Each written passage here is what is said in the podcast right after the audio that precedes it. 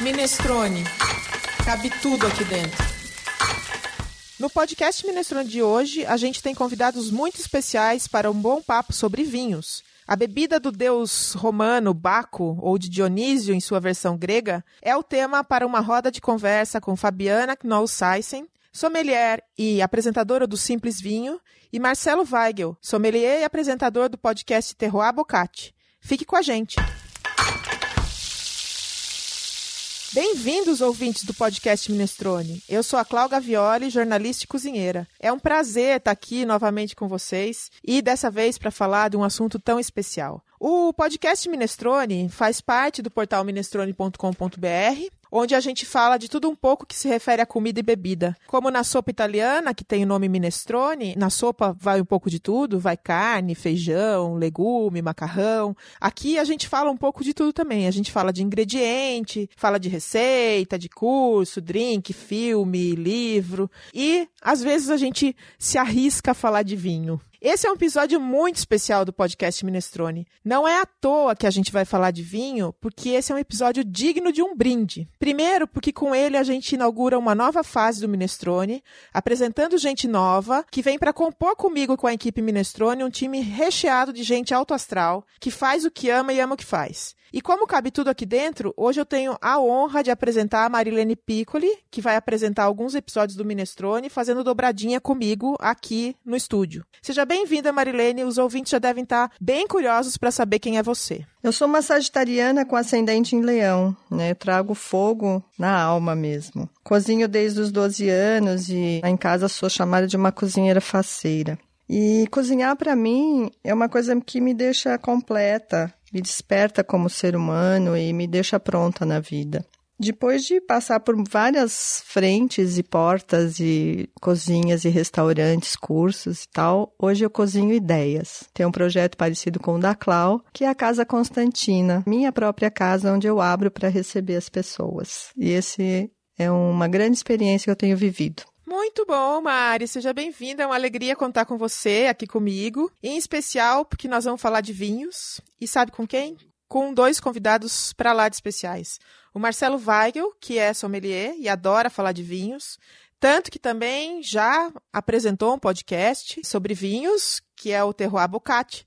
É um prazer ter você conosco, Marcelo. Bem-vindo. Tudo bom, gente? Muito obrigado aí pelo convite. É um prazerzão enorme estar falando aí com grandes feras aí do assunto. Bom, eu trabalho na Bocate, é uma loja de vinhos aqui do, da Serra Gaúcha, aqui em Caxias do Sul. Trabalho nesse ramo desde 2016. Hoje, além do vinho, eu sou muito ligado na tecnologia e na inovação. Então, hoje eu sou coordenador aqui do e-commerce da Bocate. Não é, é uma loja de vinhos aqui da, de Caxias do Sul, mas a gente atende o Brasil inteiro. E sou o host aqui da Terroir Bocati, que é um podcast aqui da empresa, e a gente acaba tendo outros canais, blog, YouTube, as redes sociais, revista, o pessoal cada vez mais querendo saber sobre vinho diversas formas. Então, que é mais um canal para nós aí, é um prazer estar com vocês. Muito obrigada por estar aqui com a gente. E a nossa outra convidada é a Fabiana Nossaisen, que eu descobri garimpando informações sobre podcasts e também sobre vinhos. Ela é mulher, podcaster do Simples Vinho e muito generosamente ela aceitou, já que ela escreve sobre o assunto no site que tem esse mesmo nome, Simples Vinho,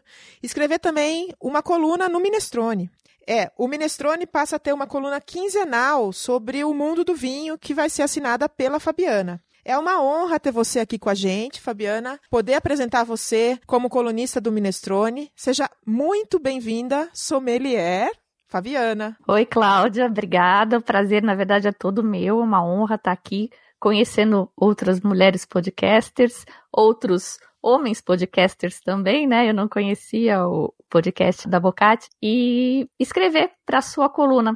É um projeto que eu tenho, eu tenho o meu blog, mas eu acabo não fazendo coisas muito filosóficas no blog, são coisas mais chamar simples vinho. Eu fico tentando me manter nessa linha de ser mais simples. E então acho que vai ser uma experiência legal, mais editorial, fazer a sua coluna. Obrigada pelo convite da coluna e de estar aqui hoje. Adorei o filosófica, né? Aí eu fico pensando que no Minestrone cabe tudo mesmo. Vamos fazer um pouco de filosofia lá também, vai ser maravilhoso. Essas novidades são mesmo um motivo para a gente comemorar. Como a gente não pode fazer festa em casa junto nesse momento, né? Ao menos a gente pode beber uma boa taça de vinho e falar sobre eles, né, Marilene? Nem me fale. Vamos lá, que assunto delicioso, né? Então eu vou pedir para Marilene contar um pouco sobre o mito do deus do vinho. Os deuses Baco e Dionísio. No Ocidente, de tradição grego-romana, o vinho é reconhecido como a bebida de Baco, versão romana do deus grego Dionísio. Na mitologia, Baco é filho de Júpiter, com a mortal Semele, e foi perseguido por Juno, esposa de Júpiter, até que se tornasse adulto, quando ele então passou a espalhar a cultura da vinha por toda a Ásia. No entanto, Baco não detém a primazia mitológica sobre a cultura da vinha e a produção de vinho. Apesar de ser o deus mais conhecido, ele não é o único, nem o primeiro, né? Além dos gregos e dos romanos, egípcios, persas, etruscos, chineses e outros tantos povos criaram mitos e personagens relacionados ao vinho e à vinha. Ou seja, antes da lenda romana de Baco, Dionísio era o deus grego do vinho. A narrativa do mito que foi adaptado pelos romanos diz que um dia, andando pela relva, Baco encontrou uma plantinha verde, bonita e frágil, que ele decidiu guardar dentro de um osso de pássaro. Como a planta logo cresceu, ele a transpôs para um osso de leão, e ela cresceu de novo e foi então posta dentro de um osso de burro. Quando ele provou os frutos dessa planta, quis guardar alguns para comer pouco a pouco. O vinho teria se formado do sumo dos grãos guardados. Muito bonito, né?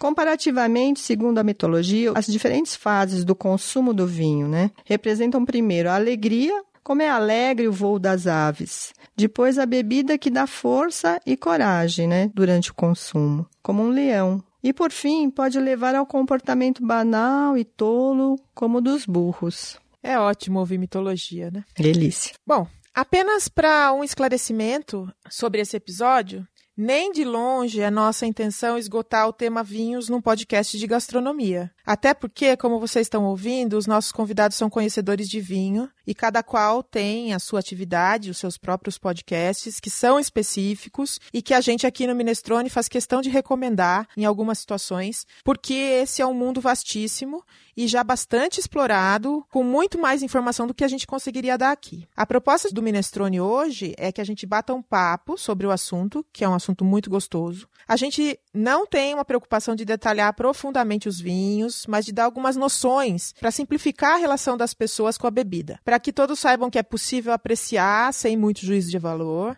e beber um vinho para se alegrar, para ter prazer, para degustar de fato a bebida. E para os que gostam do assunto, apresentar opções de onde buscar mais dados sobre vinho, como o podcast Terroir Bocati, do sommelier Marcelo, e o Simples Vinho da Fabiana. Eu aprendi muita coisa no Simples Vinho da Fabiana porque ela faz as coisas serem realmente simples quando ela explica. Assim como o site que ela vai ter na coluna do Minestrone.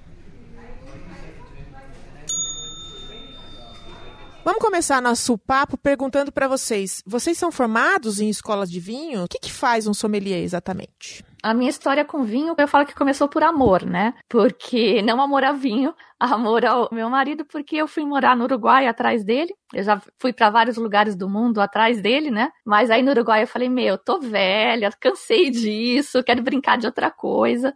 Eu não vou mais trabalhar, tudo bem? Ele falou: Ah, tá bom, tudo bem. E a gente foi lá morar no Uruguai, aquele frio, não conhecia ninguém. E eles tomam muito vinho lá. Falei, ah, tem curso de sommelier começando justo agora, vou fazer. E comecei a fazer o curso. A gente tomava vinho, assim, quando saía, né? Saía mais, quando era mais jovem. E tomava vinho no restaurante, eu nem sabia o que que era. Era meio, ele escolhia o segundo mais barato da carta, geralmente, né? E, ah, gostei, não gostei, não sabia nome de uva, não sabia nada. E aí comecei a fazer o curso e me apaixonei. É muito interessante. Minha formação é, sou engenheira e segundo a minha amiga psicóloga, eu sou verde. Que eles têm cores para os tipos de personalidade. Não sei se alguém já viu essa história, eu nunca tinha ouvido, mas ela falava verde, verde, verde. E aí ela me explicou que o verde tem esse interesse por mecânica, sabe? Por mecanismos, como as coisas se transformam. E, bom, sou eu. E vinho é, é tudo isso, né? Como cada pecinha depois vai encaixando nesse quebra-cabeça gigante e vira alguma coisa que você pode odiar, você pode amar, enfim. É isso. Bom, eu meio que caí de paraquedas dentro desse mundo, porque quando comecei em 2016. Antes disso, na verdade, antes de 2016, eu nem gostava de vinho. Era um assunto que família sempre gostava, mas algo que para mim uh, remetia a algo muito sofisticado, muito difícil. O meu paladar também era um paladar que não, não cabia um vinho. E aí entrei em 2016, eu, toda, toda a minha história eu devo a Bocate, porque comecei no, no e-commerce e que eu falei, eu tomava moscatel gelada e era isso. E aí comecei a trabalhar na Bocate e, e eu falei, bah, o que, que eu tô fazendo aqui? Eu não gosto de vinho. Por que eu tô numa loja?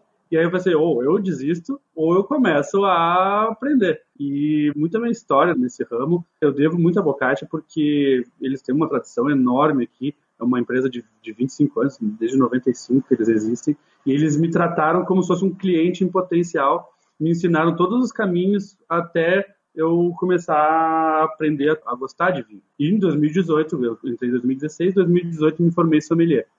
Ah, isso foi mais uma, um diploma, né? Comecei a aprender desde o primeiro dia que estava aqui e fiquei de paraquedas, foi algo muito inusitado para mim e uma coisa que eu falo para todo mundo, quando pergunta que o mundo vinha é um mundo difícil, é um mundo muito sofisticado, eu indico muito para amigos quais os vinhos começar a tomar. Eles perguntam, mas é, é muito difícil, é muito sofisticado, só meus pais que tomam. Eu falo que na verdade não é que é difícil, é um mundo novo para quem não conhece. Eu estou morrendo de inveja de vocês dois. e afinal de contas, os dois caíram de paraquedas nesse universo tão fascinante, né, Clau? E que a gente faz tanto esforço para entrar. Exatamente, é bem difícil porque é muito amplo, né?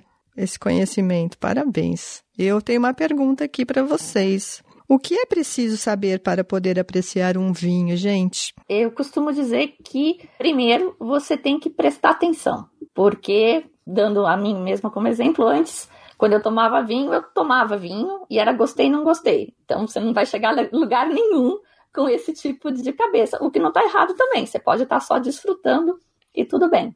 Mas se você quer entender, você precisa começar a prestar atenção. Como é que é de aroma, como é que é de acidez, de corpo, quais as sensações que você tem na boca e tal. Aí você vai começar a entender os vinhos. E aí você vai começar a relacionar isso com as variedades. Uma variedade tinta, um taná, ou uma variedade tinta, um Pinot Noir, que é mais levezinho. Amo o Pinot Noir. E aí depois você vai começar, né, com muita litragem, que a gente fala que lamentavelmente é essencial, tem que beber muito mesmo, tem que provar muita coisa. Você vai começar inclusive a notar, ah, mas esse aqui é um taná de um país frio, esse é um taná da Europa, e esse outro aqui é um taná do Uruguai. Por quê? Porque ele é mais gordinho, a fruta é mais docinha, enfim, são as sensações. Você pode gostar mais de um ou de outro, você pode querer um hoje e o outro amanhã, enfim. Mas para entender do vinho, eu acho que é isso, prestar atenção. É o começo. Eu vou só completar um pouco isso e vou dizer como foi que eu comecei a tomar vinho. E a Cláudia vai gostar disso, porque eu sou de família italiana e o meu nono pegava a taça de vinho e jogava no minestrone que a gente tinha. Era muito comum ele pegar metade da taça e jogar na hora que ele ia tomar sopa. E foi assim que a gente vai começando a tomar vinho, né? Numa família dessa. Marcelo, e você acha o que sobre o que é preciso para apreciar um vinho? Já que você foi aprendendo e aprendeu rápido, né? Porque são pelo que você falou, são só quatro anos aí que você está nesse mundo. É, o que eu gosto de falar, eu falo bastante no podcast, falo muito para os consumidores aqui que a gente trabalha, que o mundo vinha um grande depende. o depende porque depende o qual que é a tua intenção. Se tu quer realmente ter um objetivo mais técnico, tu quer aprender um pouco mais sobre a história, sobre produção, sobre, enfim, tu quer adentrar mais no mundo. Se tu quer de repente só beber, comprar por ser bom ou não, tu acaba mais errando do que acertando, porque é muito importante que tenha uma indicação de algum profissional. Tu tem que entender muito o teu paladar, o que que tu gosta, qual que é a tua preferência, quais são as comidas que tu mais come, mas se conhecer um autoconhecimento sobre o teu paladar e evoluir. Se tu tem interesse de ser algo mais técnico ou evoluir por estar tá tomando, degustando vinhos diferentes. Então, por isso que eu falo, é um grande depende. A minha recomendação sempre é conversar com pessoas que já degustam vinhos ou se for, onde for comprar, se tem algum profissional que possa estar tá te indicando. Você deu algumas deixas aqui para próximas perguntas que eu já gostaria de fazer sobre harmonização, né? Ou seja, o que, que combina com o que, né? Então, grosso modo, claro, esse grande depende está sendo levado em consideração.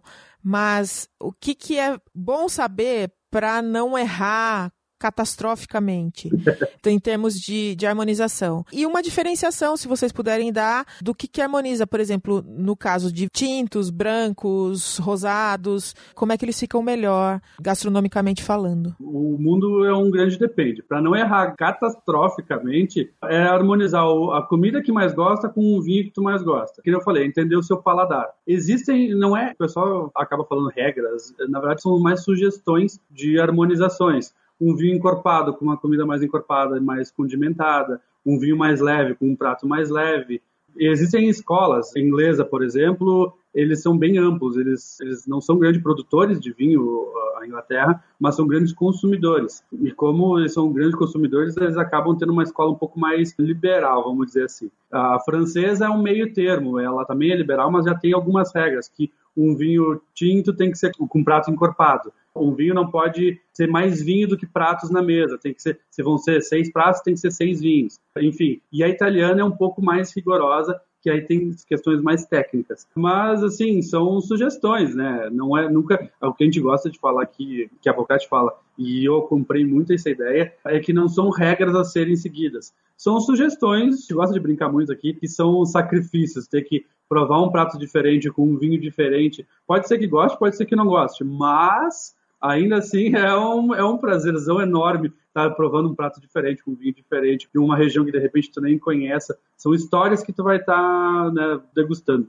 Fabiana, concorda? Concordo. É isso mesmo, né? O grande lance que falam de, de harmonização aí, quando eu estudei, é que algumas combinações por exemplo, ressaltam o amargo, ou da comida, ou do vinho. E a maioria das pessoas não gosta de amargo. Então, normalmente, você tende a evitar esse tipo de coisa.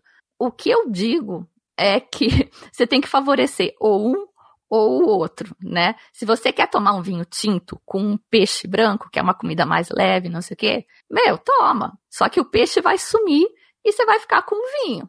Agora, se você quiser ao contrário, uma vez meu marido queria pedir um cordeiro num restaurante que a gente sempre ia, e eu queria tomar vinho branco. Aí eu pedi o prato de acordo com o vinho branco que eu queria, ele falou: "Ah, tá bom, pode ser" que aconteceu? Ele ficou com a comida e ficou sem o vinho, porque o vinho branco dele com o cordeiro virou uma aguinha azeda sem açúcar.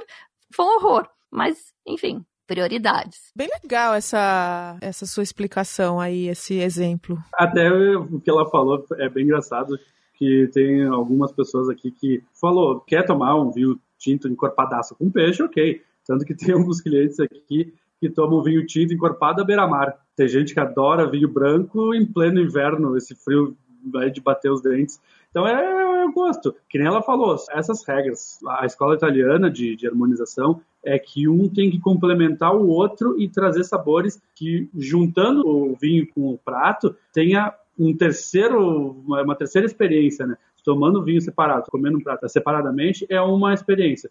Agora, juntando os dois, é algo muito mais extraordinário, né? Eu estou aqui com a minha cabeça fervilhando, assim, imaginando nós todos na Casa Constantina degustando um vinho já. E vocês falando sobre isso, muito legal. Vocês que mexem com comida, eu sou songa, né? Eu nunca tinha reparado nisso. Eu comia comida e eu bebia vinho, o que fosse. Mas então, tipo, você vai fazer uma salada de alface, meu, que chato que é uma salada de alface. Aí você bota um tomate lá, fica mais legal. O que, que você fez? Você botou acidez ali. Você deu uma equilibrada nas sensações que aquela salada te dava. Aí você bota um salzinho, já é um outro sabor, há um pouco de, de umami.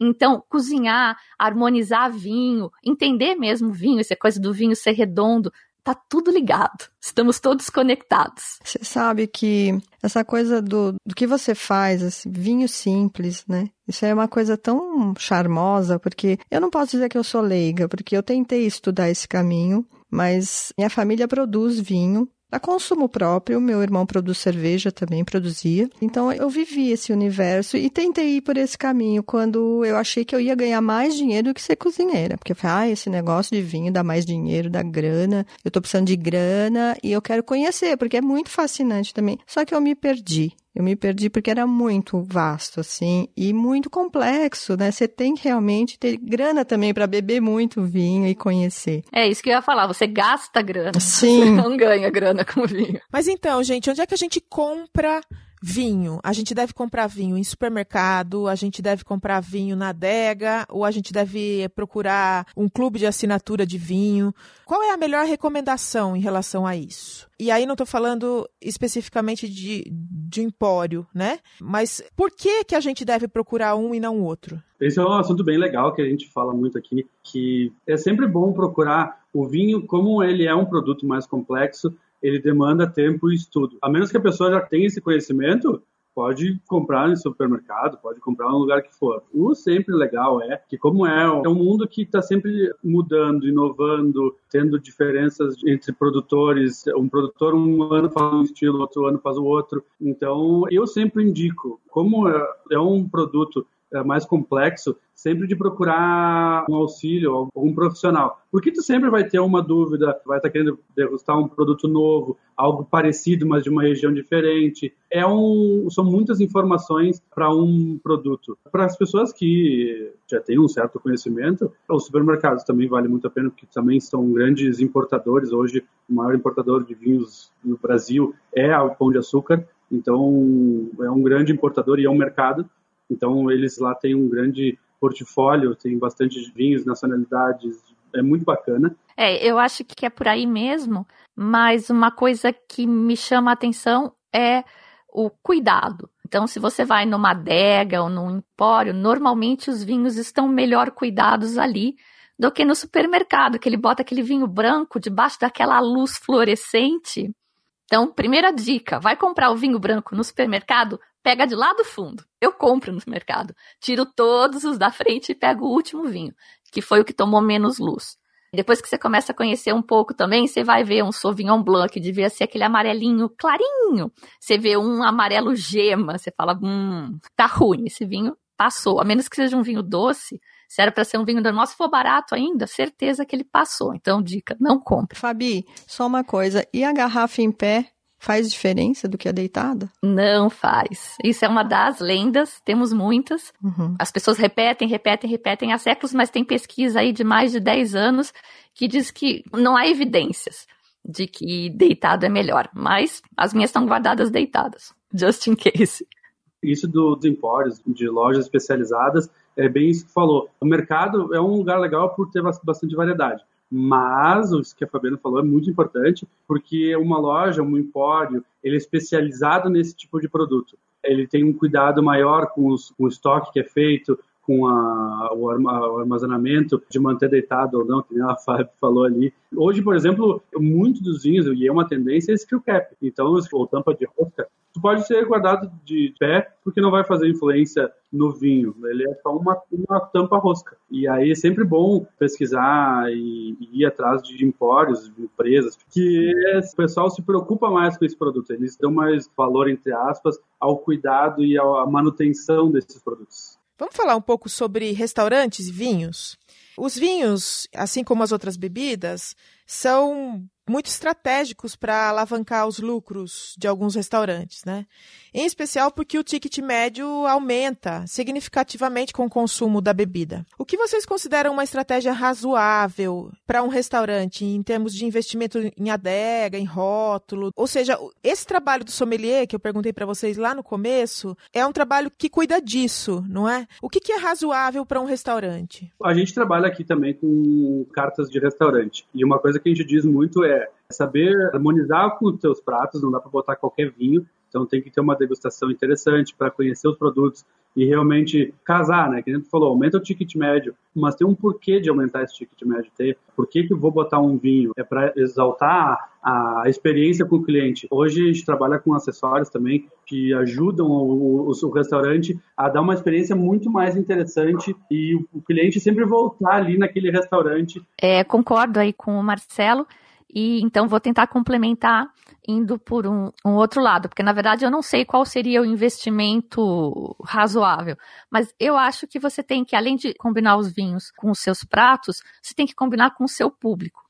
Porque você pode ter um público mais tradicional e aí você vai procurar vinhos mais tradicionais. De repente você vai ter lá um Petru na sua carta, Porque gente que quer este tipo de vinho, vinho com nome, digamos. Já fui em alguns lugares que tem um público mais moderninho. Eu treinei um pessoal num restaurante aqui na Zona Norte e um dos meninos abria o vinho, sabe aquela cápsula que vem por fora? Ele arrancava, né? Ele dava uma torcida e tirava.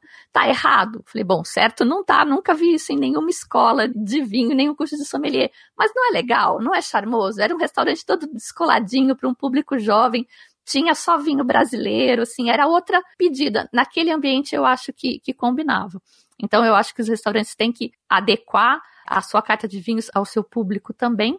E uma coisa que eu acho muito legal, eu uso muito como consumidora, é rolha livre, rolha free. E a gente tem, por exemplo, o Rubaiá aqui em São Paulo, que acho que todo ano ele ganha como a melhor carta de vinhos do país. Ele é rolha free. Então ele tem uma tremenda adega, mas se quiser levar o seu vinho, você leva e você é bem servido. Então você tem uma boa experiência também. Eu acho que eles sabem fazer conta e, e que tá bom para eles assim também, né? Então. Eu gosto também. Tem muita coisa aí nesse mundo que eu não conheço. Gosto super dessa ideia. Muito bom, gente. E agora para você que nos ouve, já sabe que a gente adora comer, falar de comida. Você também deve adorar um vinhozinho aí na sua casa. Então, só lembrando que o Minestrone é um espaço democrático, sem juízo de valor, cabe tudo aqui dentro. Comida, bebida, principalmente vinho, é a minha bebida predileta.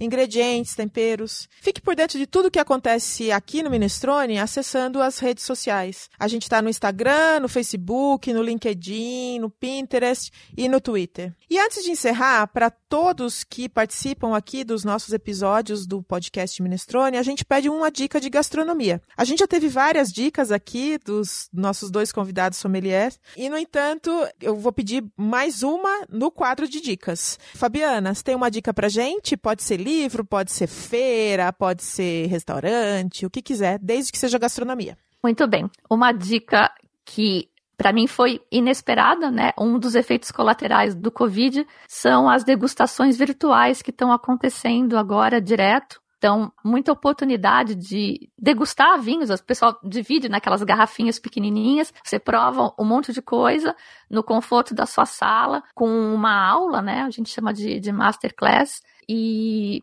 é uma experiência barata, até que daí você pode comer o que você quiser, que nas masterclass normalmente não tem comida. Meu marido acha isso fim da picada. Ele fala, eu não vou, porque você vai tomar um monte de vinho. Primeiro que ele não joga vinho fora, né? Cuspir nem pensar. Jogar no baldinho nem pensar. E não tem comida, Deus me livre. Ele não vai nunca. Não consigo arrastar ele em lugar Adorei. nenhum. Mas é isso. Eu acho que tá acontecendo muita coisa. Tem um site bem legal que chama agenda do vinho, que tem uma programação de eventos, o pessoal vai lá e cadastra o evento que tem, então tem coisa do país inteiro, bem legal. Muito bom. Boa. Marcelo Weigel, sua dica. Como o Minestrone é uma, uma, um canal de gastronomia, eu vou passar uma dica de, de harmonização que eu adorei fazer em casa e eu passo para meus colegas aqui, foi fazer uma, um torté com molho de tomate seco harmonizado com um vinho rosé. Casou muito o agridoce do torté com o molho do tomate seco, um, um molho mais cremosinho, mais gorduroso e uma acidez e um, um, certo tanino do rosé. Eu achei sensacional e é super fácil de fazer em casa. Quando eu cozinho, isso aí demora 20 minutos. A parte que mais demora é cozinhar o torté e deixar o vinho geladinho pronto para harmonizar. Minha dica assim, ó, eu acho sensacional essa, essa harmonização. Muito bom. Você tem uma dica? Eu tenho. Tenho uma dica total jabá também, que é a minha alcachofra feita no vinho. Eu vou deixar depois a receita na página da Constantina. É deliciosa. É uma iguaria. Uma receita de família. E você, Clau? Eu tenho. A minha dica de hoje é Comida de Série, na plataforma Amazon Prime. É uma série apresentada pela Isadora Becker, ensinando receitas inspiradas em seriados de TV os seriados que são os favoritos dela. Nessa série, para quem nunca assistiu, há inclusive uma caracterização dos figurinos com elementos que remetem às séries. Ela foi produzida em 2015 e 2016, tem três temporadas de 12 episódios cada, com cerca de três minutinhos cada um. Vale a pena conhecer. Essa, essa série é, é bem divertida, bem gostosa. Muito bem, e antes de encerrar, a gente criou agora a Hora do Jabá. para que vocês deixem os seus contatos aqui. Marcelo Weigel, por favor. Bom, gente, então, primeiramente eu agradeço muito o convite. Eu já aprendi um monte nessa uma hora quase de conversa. É muito legal de estar participando aí com feras enormes do mundo. Bom, eu, eu sou, como falei, sou, trabalho no e-commerce da Bocati. Sempre que precisarem, tem ali o linkzinho. No próprio site ali mesmo tem o WhatsApp que já joga para os nossos contatos as redes sociais a gente sempre está muito ativo nas redes sociais, então sempre que tiverem, a gente posta muita coisa, blog, YouTube, a gente está sempre muito ativo nessas redes. E quando precisarem, a gente vai estar sempre disponível. Muito bom. Fabiana? Ou então, eu queria convidar quem quiser aprender um pouquinho sobre vinhos a fazer o mini curso de vinhos que tem lá no podcast. Com os programas, quatro ou cinco programas, que tem o básico: vinho branco, vinho tinto, vinho espumante. Como é que eu me comporto num restaurante? Que tem gente que às vezes tem essa dúvida. Na verdade, você pode se comportar do jeito que você quiser, mas a gente vai contar como é que é o protocolo ali, e aí, se você quiser seguir, você segue. E é isso. E quem já conhece um pouquinho de vinho, tem alguns programas do podcast também já mais avançados, tipo tudo que você aprendeu sobre taninos estava errado, repense. Bom, disponível no www.simplesvinho.com e nas plataformas, inclusive o Spotify. Muito obrigada. Mari, você tem algum jabá? Eu que agradeço. Tem a página da Casa Constantina, quem quiser visitar, será um prazer recebê-los por lá. E o Minestrone também tem um jabá hoje é uma novidade imperdível, o Clube de Assinaturas Minestrone. No Clube de Assinatura Minestrone, o assinante paga uma mensalidade e passa a receber em casa todos os meses uma caixa de surpresas gastronômicas. O clube foi criado para aproveitar as nossas pesquisas sobre sabores e harmonizações e transformá-las em oportunidades de experiências inesquecíveis a cada mês para quem assina. Você abre o seu presente mensal e, surpresa, encontra cinco produtos selecionados pela equipe com uma agradável experiência gastronômica ali dentro. O que, que você pode encontrar encontrar na caixa do minestrone? Você pode encontrar um vinho, queijo, um doce de leite, uma tapioca. Depende. Cada mês você vai encontrar uma coisa diferente, porque no Minestrone cabe tudo. Acesse o site e entenda como é que vai funcionar o clube de assinaturas Minestrone. Não deixe de se inscrever.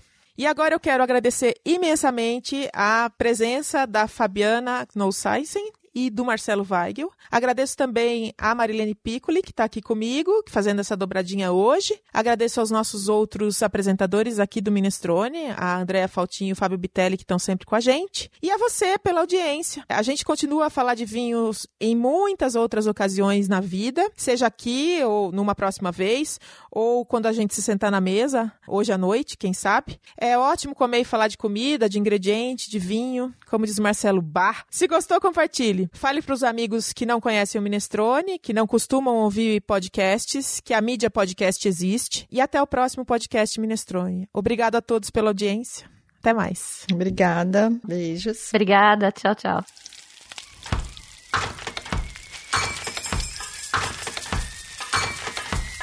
Minestrone. Cabe tudo aqui dentro.